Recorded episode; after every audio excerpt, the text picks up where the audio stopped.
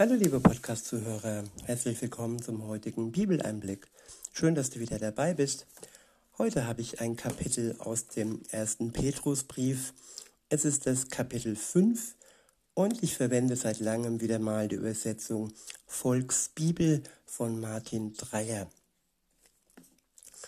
Ähm, ja, hier in diesem Abschnitt geht es um die Gemeinde, um, ja, um die Versammlung der Gläubigen, die, die Verantwortung tragen für die ähm, ja, Schafe in Gänsefüßchen, ja, für die Leiter. Das ist der erste Abschnitt. Der ist überschrieben mit noch ein Wort an die Leiter der Gemeinde. Ab Vers 1 heißt es, jetzt will ich zum Abschluss nochmal was für die Leiter eurer Gemeinde schreiben. Ich habe ja den gleichen Job wie ihr. Ich kann bezeugen, dass Jesus ganz schlimme Sachen durchmachen musste. Einen kleinen Teil davon erlebe ich auch gerade, werde aber am Ende, wenn er wiederkommt, dafür auch einen Teil von seiner Riesengröße erleben. Und da freue ich mich schon drauf. Ich habe eine Bitte an euch. Passt auf die Gemeinde gut auf, ja?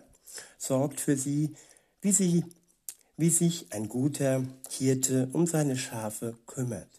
Tut das freiwillig, nicht weil euch irgendjemand dazu zwingt.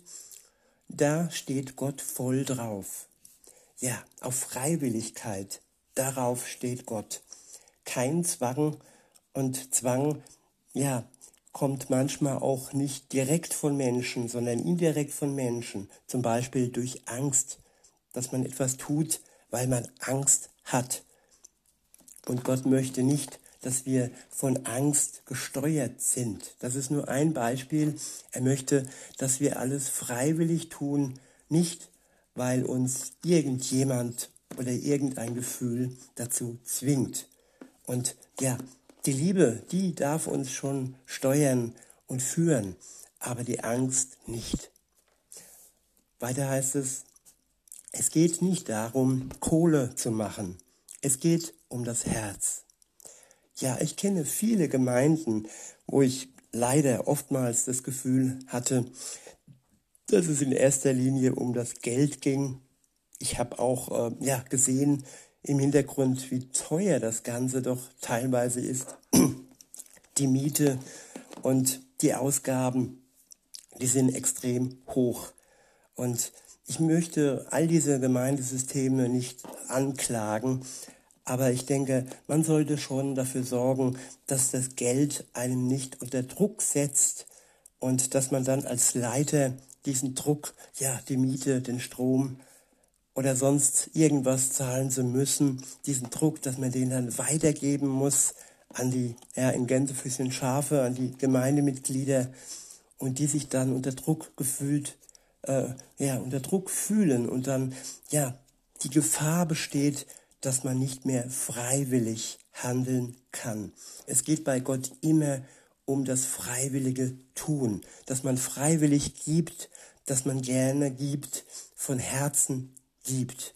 Und es geht um das Herz, nicht nur um das herzliche Spenden und Geld geben, sondern vor allem sollten Leiter ähm, das Herz der Menschen unabhängig vom Geld sehen und es in Verbindung mit, mit der Seele sehen. Weiter heißt es in Vers 3, spielt euch nicht als den großen Superleiter auf, dem alle gehorchen müssen. Ja, der große Superleiter, der große Macker, vor dem alle zittern, auch das erzeugt wieder Angst und äh, verhindert, dass Beziehungen entstehen können, sowohl zu dem Superleiter in Gänsefüßchen als aber auch zu Gott. Denn Angst lähmt den Menschen. Das steht fest. Weiter heißt es in Vers 4, dann werdet ihr auch den fetten Preis bekommen. Der Oberhirte wird euch einen Orden umhängen, wo drauf steht ewiges Leben. Ja, der Oberhirte, das ist in diesem Falle, nicht nur in diesem Falle, sondern grundsätzlich Jesus Christus. Und er verleiht uns einen Orden und ja, diesen Orden kann man sinnbildlich mit dem Geist Gottes schon sehen. Das ist das, was wir jetzt und heute schon bekommen. Und wenn Jesus dann wiederkommt, ja, dann werden wir das ewige Leben spüren. Von, ja, von Mensch zu Mensch, von Mensch zu Gott. Und das ist unsere Freude, die Freude jedes Christen, die Erwartung, dass Jesus Christus wiederkommt und wir dann sichtbar das ewige Leben ja erleben dürfen, können. Im Moment ist es nur der Geist Gottes, der in jedem äh, Menschen lebt und äh, das Wort nur, das ist äh, ja falsch ausgedrückt. Es ist ein riesengroßer, ein riesengroßer Pfand und es ist ein Symbol wie dieser Orden, der uns sagt, wir haben ewiges Leben durch unseren Glauben an Jesus Christus. Weiter heißt es in Vers 5 und folgende, den Jugendlichen bei euch mache ich folgende Ansage. Tut das, was euch die Leiter aus der Gemeinde sagen. Ja, und auch hier wieder kein Druck, kein Zwang an die Leiter gegenüber den Jugendlichen, sondern die Liebe soll euer Leiden bestimmen, sodass die Jugendlichen das tun, was ihr ja in eurer Weisheit und in dem, was euch der Geist Gottes sagt, gerne tun, freiwillig tun und von Herzen tun. Nicht aus Zwang und nicht aus Angst. Weiter heißt es, allen anderen sage ich das. Passt auf, dass ihr nicht arrogant und überheblich werdet. Arrogante Menschen werden bei Gott nichts erreichen. Demütige Leute lieben Gott besonders. Demütige Leute liebt Gott besonders. Solche Menschen kommen bei ihm gut an. Ja, Überheblichkeit, Arroganz gegenüber Mitmenschen, aber auch gegenüber Gott, so nach dem Motto, ja, hey, ich brauche dich nicht. Und ja, mit dieser Einstellung ähm, verstellt man sich ja, ja den Zugang zu Gott, wenn ich ihm gegenüber arrogant bin und eben nicht demütig. Gott möchte nicht, dass wir uns irgendwo klein machen und unsere Werte verlieren.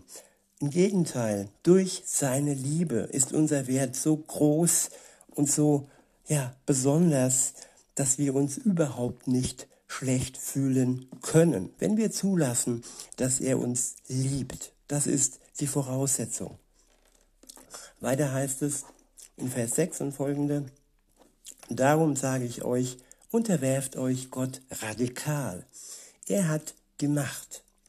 Ja, radikal. Ein klares Ja für Gott finden, eine klare Entscheidung für Gott und nicht nur dieser Flickerteppich, den viele Menschen heute haben, ein bisschen Christentum, ein bisschen Islam, ein bisschen Buddhismus und das ist alles andere als radikal, das ist oberflächlich und das hilft keinem Menschen. Gott wünscht sich, dass wir uns ihm radikal unterwerfen.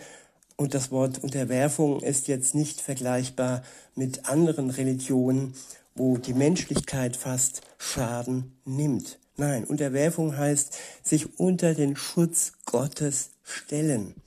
Ich werfe mich äh, vor ihm nieder, ich kniee mich nieder und empfange dadurch besonders gut die Liebe Gottes. Weiter heißt es in Vers äh, 6 noch, dann wird er euch groß rausbringen, denn der Zeitpunkt dafür, wenn der Zeitpunkt dafür gekommen ist. Ja, rausbringen heißt auf den Weg bringen, uns voranbringen, uns alles zu geben, ja, was wir brauchen und unsere Wünsche vor allem an seine Wünsche angleichen am Anfang haben wir vielleicht noch ähm, menschliche, egoistische Wünsche, die mit dem Geist Gottes nicht übereinstimmen. Und da braucht es etwas Zeit, bis wir dann wirklich ähm, den Paring-Modus so richtig eingestellt haben und erkennen durch sein Wort, durch seinen Geist, was gut für uns ist. Und dann wird er uns auch voranbringen und ausstatten. Das tut er so oder so, aber alles Schritt für Schritt. In Vers 7 heißt es, Schmeißt eure Probleme und Sorgen auf Gott. Er wird sich schon darum kümmern. Ja, Ballast, Altlasten ähm, unter sein Kreuz schmeißen, werfen und wirklich sich erlösen lassen. Diese Lösung von den Ketten, von dem, was passiert ist, von der Schuld, die wir uns eingestehen dürfen. Denn er hat eine Lösung. Er ist für uns gestorben und durch seinen Tod am Kreuz können wir wirklich voranschauen und können wirklich alles wegwerfen, was uns Probleme und Sorgen macht. Und auf Gott werfen heißt, ja, in sein, in sein Herz wirklich fixieren, sich fixieren, in sein Herz schauen und alles andere dann loswerden. Und er wird sich schon, nicht nur schon, sondern garantiert darum kümmern. In Vers 8 und folgende heißt es, macht euch locker und bleibt dabei immer hellwach. Ja, locker heißt, den Frieden Gottes anzunehmen, in seiner Liebe ähm, ja, leben, aber trotzdem nicht äh, müde oder, wie soll ich sagen, unaufmerksam werden und hellwach bleiben. Denn die Anfechtungen vom Teufel, sie werden kommen. Wenn du dich äh, Gott hingibst, dann gibt es einen Widersacher, der das alles andere als will, dass wir uns Gott hingeben. Und das sind dann die Prüfungen, die auf uns warten, ob unser Glaube am Ende wirklich standhaft ist. Und wer sich aber mit Jesus verbindet und diese Verbindung hält, der wird stark sein durch den Geist. Und das steht fest.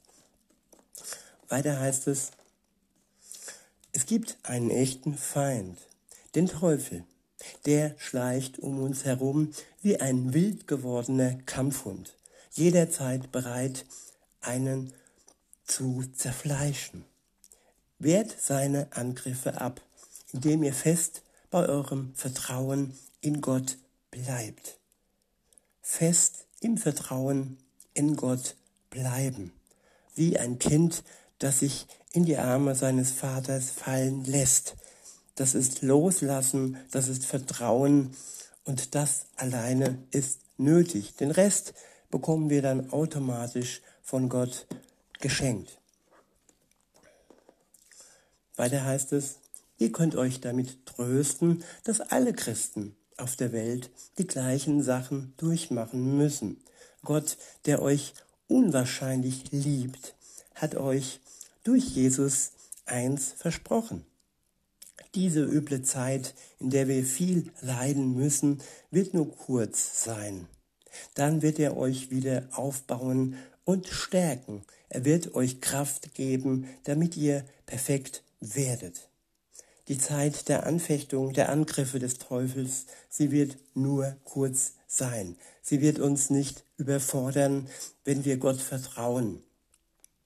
Und er wird uns dann wieder aufbauen und stärken, wenn wir durch diese Angriffe etwas geschwächt werden.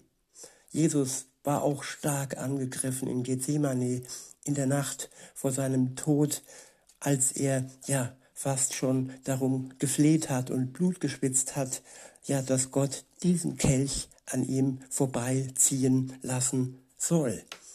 Und das war ein Angriff, denn es war nicht der Plan Gottes, dass er eben nicht für die Menschheit stirbt. Und das hat er erkannt indem er fest an seinem Vater blieb und er ihn dann wieder gestärkt hat für die letzte Tat am Kreuz und er hat es im Endeffekt dann geschafft. Für uns und für die Menschheit. Weiter heißt es ab Vers 11, denn nur Gott hat die ewige Power, die nie aufhören wird. So ist das. Amen. Ja, mit diesen Versen will ich es heute für heute belassen und ich wünsche uns allen, dass wir uns an diese ewige Power anheften und auf ihn vertrauen, auf Jesus Christus und auf den Vater und gestärkt werden durch den Heiligen Geist. Amen.